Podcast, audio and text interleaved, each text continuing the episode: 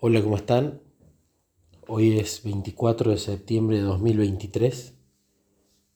Quiero contar un testimonio que no es de ahora, es de hace un par de años, pero me ha quedado olvidado, traspapelado en la memoria. Y ayer, viendo un sermón sobre la importancia de registrar nuestros testimonios, que por eso Jesús me llevó a hacer el podcast, del cual eh, se están escuchando estos testimonios, me hizo recordar las cosas que habían pasado y quizás me había puesto a pensar en algún testimonio que me podía haber olvidado. Y este era uno de ellos. Así que quería dejarlo registrado. En este testimonio o a través de esta experiencia, Jesús me enseñó cómo poder ir más profundo en la meditación bíblica. Elena tiene algunos textos donde ella menciona que uno en la palabra tiene que buscar la, la verdad, como el minero busca las gemas, las pepitas de oro. Y hay veces que la vamos a leer a la palabra, como hay veces que el minero va a estar en esa caverna y va a haber una pared donde ya la pepita de oro es visible y simplemente hay que insistir un poco y picar para poder sacarla. Así también a veces cuando meditamos las escrituras, muchas veces apenas leemos el texto ya tocó nuestro corazón y nos llevamos esa pepita de oro. Pero hay otras veces donde no está en la superficie y como el minero hay que picar en lo profundo.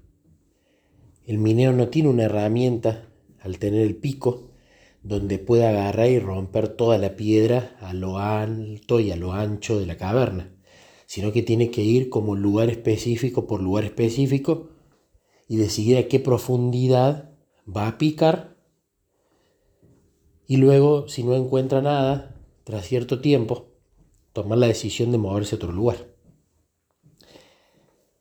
Pero me imagino que la satisfacción del minero es mucho mayor, a pesar que la verdad que encuentre valga lo mismo, pero es mucho mayor cuando tras insistir, insistir y quizás frustrarse en no encontrar, perseveró y llegó a determinada profundidad y encontró allí esa pepita. Ya quizás cerca de rendirse de que no iba a encontrar nada. Y recuerdo una vez en mi trabajo que hubo una capacitación para enseñarnos, entre varias cosas, el tema de cómo comunicarnos entre nuestros pares, entre los equipos, una comunicación efectiva. Y hubo uno de los ejercicios en el que estuve charlando con Jesús y él me enseñó a través de esta persona que estaba dando este, esta especie de seminario la lección. Esta persona habló de los cinco porqués. Y lo que teníamos que hacer era, por turnos, una persona le tenía que preguntar a otra de su grupo sobre determinado tema y luego tenía que ir más en profundidad hasta llegar como máximo a los cinco porqués. Entonces cuando dio esa tarea le dije a Jesús, qué buen ejercicio, nunca lo había pensado, de llegar a determinada profundidad, porque uno podría no preguntar por qué, preguntar una sola vez o preguntar 50 veces.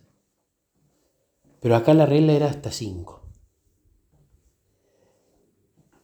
Entonces me tocó hacerle la pregunta a un compañero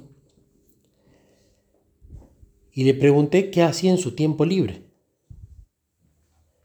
Y esta persona me había contestado que le gustaba irse de pesca con los amigos. Y ahí vino el primer por qué. ¿Por qué te gusta irte de pesca con tus amigos? Porque la paso bien, porque nos relajamos, porque comemos rico, Y luego vino el siguiente por qué. ¿De qué te querés relajar? Y de la vida diaria, y del trabajo, y de la casa. ¿Y por qué te querés relajar de tu casa? Fue la siguiente pregunta. Y ahí vino el comentario de esta persona que por ahí estaba cansado de su esposa. Y ahí decidimos frenar para no ir más abajo.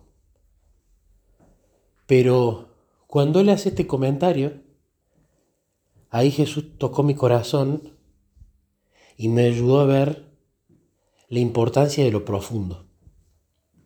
Porque si yo me hubiese quedado en la primera pregunta, es decir, qué le gustaba hacer en su tiempo libre, yo simplemente me hubiese llevado que a esa persona le gustaba pescar e ir con los amigos. Pero al profundizar, la respuesta cambió. Como él tenía problemas en el hogar, decidía irse a pescar como un escape a esos problemas, quizás matrimoniales, por lo que él evidenció.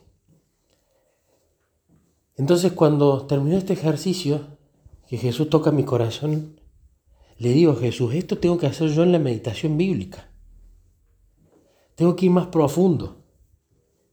No solamente imaginarme la escena, reflexionar, pensar, ver cómo estaban los personajes vestidos y vivir la película, sino empezar a preguntar los para qué, los por qué y decidir, de acuerdo a mi libre albedrío, qué tan profundo quiero ir, como el minero, qué tan profundo voy a insistir en un determinado lugar. Luego, cuando empecé a practicar esto, empezó a pasar que cuando empezaba a preguntar los por qué y los para qué de las situaciones que veía en la Biblia, empezaba a descubrir gemas nuevas. Por ejemplo, había leído el capítulo del deseo de todas las gentes que hablaba de Judas y en un momento leí un párrafo que me había dejado estupefacto porque nunca había pensado eso de Judas. Decía que Judas no había escuchado a nadie enseñar como enseñaba Jesús. Decía que Judas amaba al gran maestro y deseaba estar con él. Decía que Judas sabía que tenía que ser transformado en su carácter y en su vida y que esperaba lograrlo a través de una relación con Jesús. Si yo hubiese simplemente seguido leyendo ese capítulo hubiese adquirido información y nada más. Pero allí apareció una pregunta que se la hice a quien se la debía hacer, a Jesús. ¿Y por qué Jesús Judas se perdió. ¿Qué le pasó a Judas? Allí vino la pregunta. Esa fue la pregunta disparadora que ese capítulo del deseo de toda la gente no la contestaba. Jesús es un Dios que hace muchas más preguntas que respuestas. En los evangelios hay más de 300 preguntas de Jesús. A él le hicieron 183 preguntas y él contestó de forma directa menos de 10. Entonces Dios es un Dios que inserta más en nosotros preguntas que respuestas. Ahora, ¿por qué? Y con el afán de que meditemos, de que reflexionemos y de que Él nos ayude a llegar a la respuesta. Cuando me pasó esto con el texto de Judas, empecé a hablar con Jesús, a meditar con Él a tratar de entender a lo largo de su vida qué es lo que le había pasado. Fue una meditación maravillosa de muchas horas, hasta que finalmente llegué a una conclusión. Pero claro, era una conclusión salida de la meditación. Y luego, buscando en el espíritu de profecía todos los textos relacionados con Judas y armando el rompecabezas de su historia, Justamente Elena de White, a través de varios textos, había hablado acerca de lo mismo a lo que yo había llegado en la meditación. Y para mi sorpresa, encontré justamente un texto de ella donde habla de esta importancia de ir lugarcito por lugarcito en la historia que estoy leyendo, es decir, piedra por piedra, en la caverna donde el minero está picando para encontrar la pepita de oro, donde ella dice que el método que consiste en examinar un versículo tras otro es a menudo de mucha utilidad. Y dice, tome el estudiante un solo versículo y descubre el pensamiento que Dios encerró para, él allí y luego medite en él hasta hacerlo suyo. Allí ella está hablando de profundidad. ¿Y cómo llegamos a esa profundidad? Con las preguntas. Podemos ver los qué, los cómo, los cuándo, los dónde y los quiénes. Y eso nos van a ayudar. Y nos van a dar el contexto y la película de lo que está pasando en ese texto que estamos leyendo. Pero las preguntas que toman el pico del minero y rompen y cavan son el para qué y el por qué. Porque allí uno es donde realmente tienen que empezar a meditar y donde ya no necesariamente es algo que está exactamente escrito, sino que es una conclusión a la que uno tiene que llegar con oración y con meditación de lo que está leyendo.